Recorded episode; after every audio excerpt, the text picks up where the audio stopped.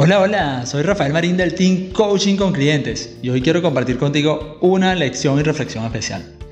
Siempre que puedo aprovecho momentos de descanso y esparcimiento para hacer uno de mis yogas favoritos y que aprendí de Joseph Campbell. Este yoga es leer y subrayar oraciones. Sí, debo confesarte que me apasiona la lectura y la investigación. Pero ese no es el punto hoy aquí. No quiero hablarte de mí, sino de ti y de nuestros emprendimientos. El día de ayer reflexionaba sobre el hecho de aprovechar las oportunidades, el hecho de ser pioneros y de tomar ventaja con lo que tienes. Bueno, quiero compartirte lo siguiente. No sé si lo recuerdas, pero probablemente sí. En el año 2010, precisamente en enero del año 2010, Steve Jobs, en una de sus tan esperadas presentaciones, anunciaba lo que él consideraba un producto mágico y revolucionario.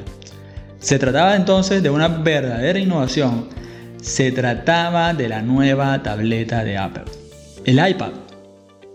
Estudiando la presentación de este producto mágico y revolucionario, como Steve lo llamó, me quedé con una gran inquietud. Porque yo recuerdo que al principio de la década del 2000, estaba en un salón de clases en la universidad cuando uno de mis profesores se aparece en el salón con una verdadera innovación.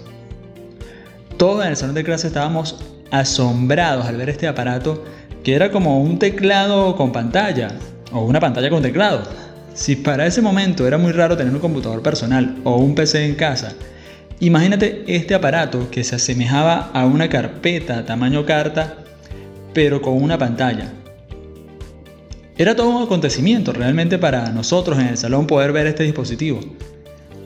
Y para serte sincero, todos parecíamos unos verdaderos niños curiosos queriendo al menos tocar este aparatico pues se trataba de una tableta.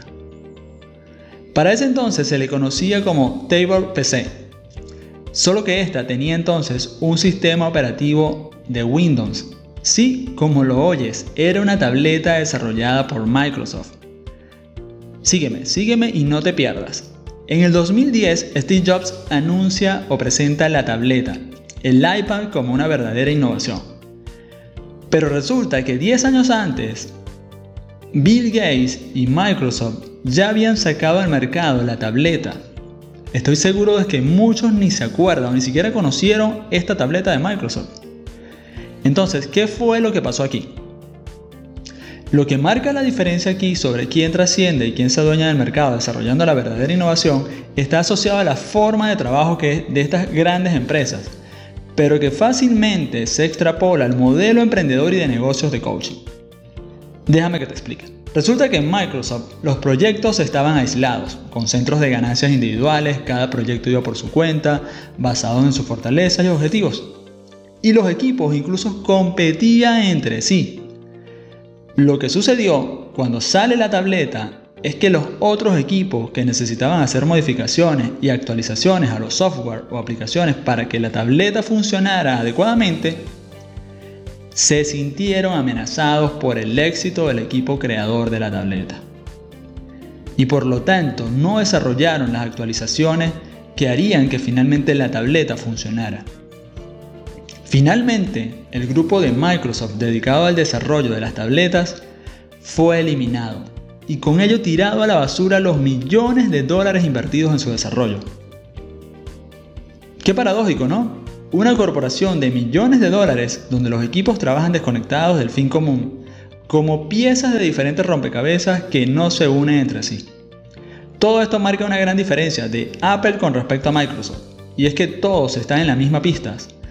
En Apple cada grupo y cada proyecto estaban impulsados por la visión de Steve Jobs.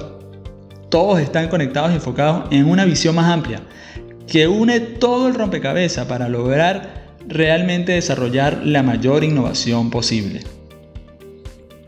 Ahora, ¿qué tiene que ver todo esto con tu modelo de negocio, con tu negocio de coaching y cómo puedes enlazar estos aprendizajes a tu modelo de negocio? Bueno, permíteme que te lo resuma de esta manera. A veces nosotros como emprendedores tenemos mucho del equipo de Microsoft. Hacemos competir nuestras fortalezas con nuestras debilidades y resulta que la mayoría de las veces dejamos que nuestras debilidades opaquen nuestras fortalezas, lo cual nos termina dispersando de nuestra visión y justificando el no tomar acción y el quedarnos donde estamos. privándonos de un mayor impacto. Tenemos mucho de los equipos de Microsoft. Nos tenemos miedo de nuestro propio éxito. Así que esto es lo que yo quiero invitarte a hacer. Céntrate en tener perfectamente clara tu visión de negocio, el enfoque de tus productos y servicios y el impacto que quieres lograr. Porque esto no solo te mantiene conectado a ti con lo que quieres crear y lo que es prioritario desarrollar, sino también al equipo y a las personas con las que estés trabajando e impactando para que cuando las cosas se pongan difíciles, tener ese punto de apalancamiento para volver a enfocarte. Ahora bien, parte de este principio de conectar estructuralmente nuestro negocio como piezas de un rompecabezas donde todas encajan para lograr una mayor visión y donde cada parte del rompecabezas se apalanca en nuestra fortaleza para mantenernos enfocados en lo que genera mayor impacto, lo puedes aprender en este corto video que vas a conseguir debajo de esta lección. Así que mira este video ahora para que aprendas cómo aplicar estos principios a tu negocio de coaching.